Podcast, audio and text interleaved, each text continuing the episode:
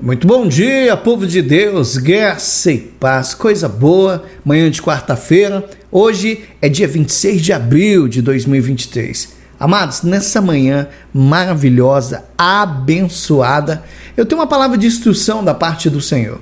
Eu gostaria que você meditasse comigo em Salmo 63, versículo 4. Salmo 63, versículo 4. Medita aqui comigo.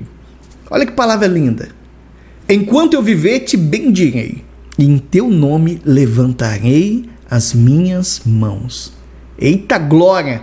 Enquanto eu viver, te bendirei, e em teu nome levantarei as minhas mãos.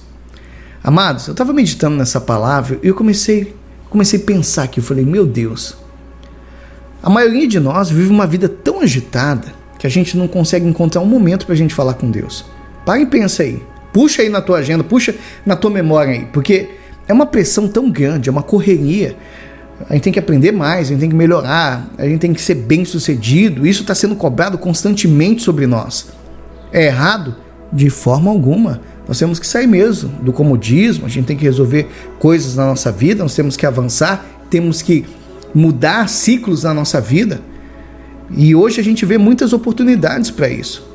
Só que às vezes a gente pensa, eu tenho certeza que você já pensou assim, falou, puxa vida, eu tenho que arrumar um tempo para orar. E às vezes até fala assim, olha, eu não tenho tempo para orar, porque está muito corrido. E acredite, amados, você não é o único, você não é a única que pensa assim, não. Só que tem um grande perigo em tudo isso. Porque quando a gente não passa um tempo com Deus, um tempo de qualidade em oração, nós deixamos de ouvir a voz de Deus. E se você não sabe quem Deus é e nem o que ele criou você para ser, amados, você pode tomar muitas decisões na tua vida desastrosas e você nunca vai conseguir experimentar o que ele tem realmente para você.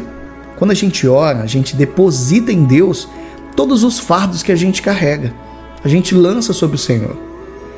E Deus ele não só deseja carregar esses fardos no nosso lugar, como ele quer que você Comece a olhar as situações difíceis na, da tua vida com as perspectivas dele, com os olhos do Senhor.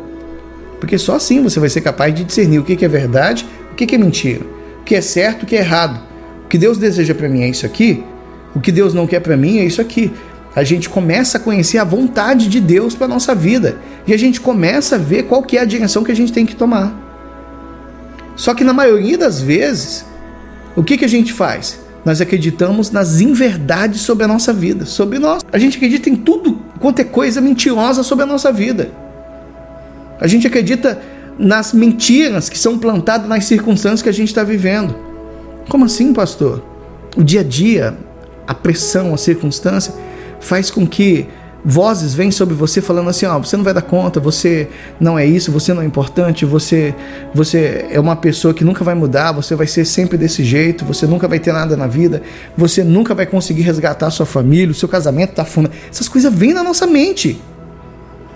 Se nós não conhecermos quem Deus é na nossa vida e o que quem ele nos criou para ser, amados, nós vamos sucumbir no meio de tudo isso a circunstância começa a ter influência sobre a nossa vida. E eu te digo mais: quando nós oramos, nós conseguimos ver as verdades de Deus da forma que Ele está revelando ali. Ele, ele, mostra um monte de coisa que a gente ia cair em armadilha, que a gente ia ser enganado. A gente começa a ver da forma que Deus veio. Isso é libertador.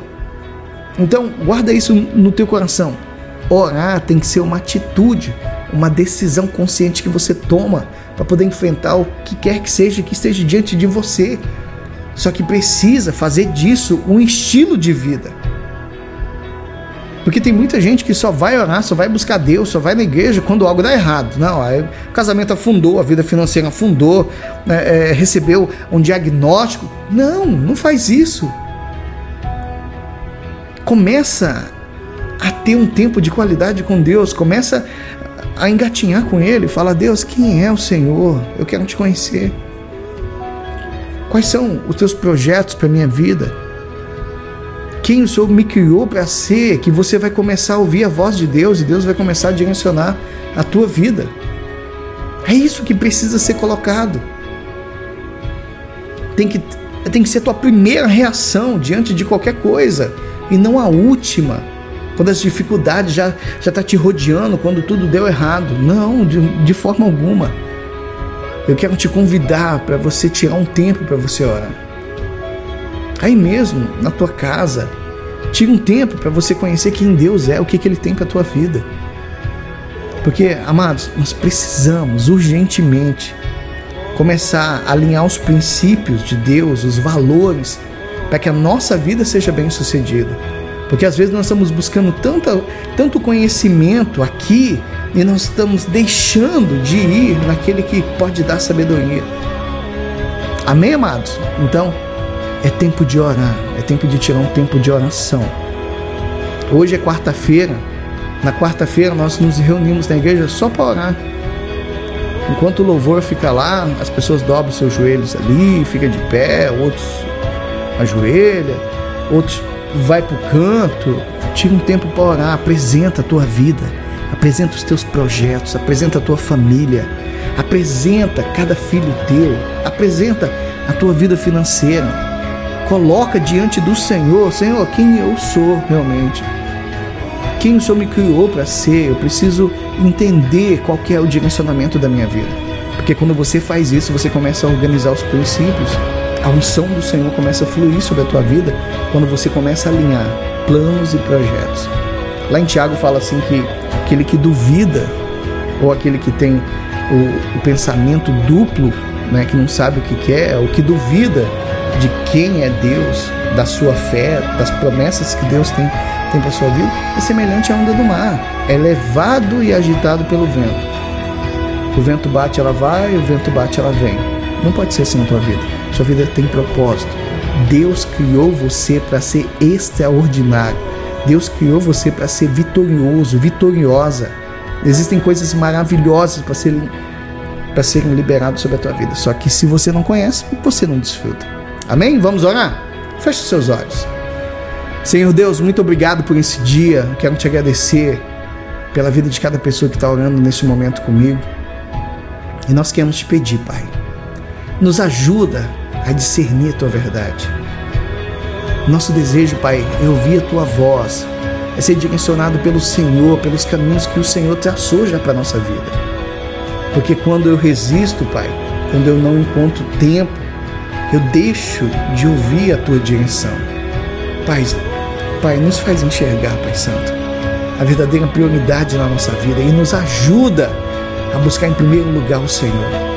E desde já nós queremos te agradecer porque o Senhor é compassivo conosco, é amoroso e é misericordioso. Muito obrigado, Senhor.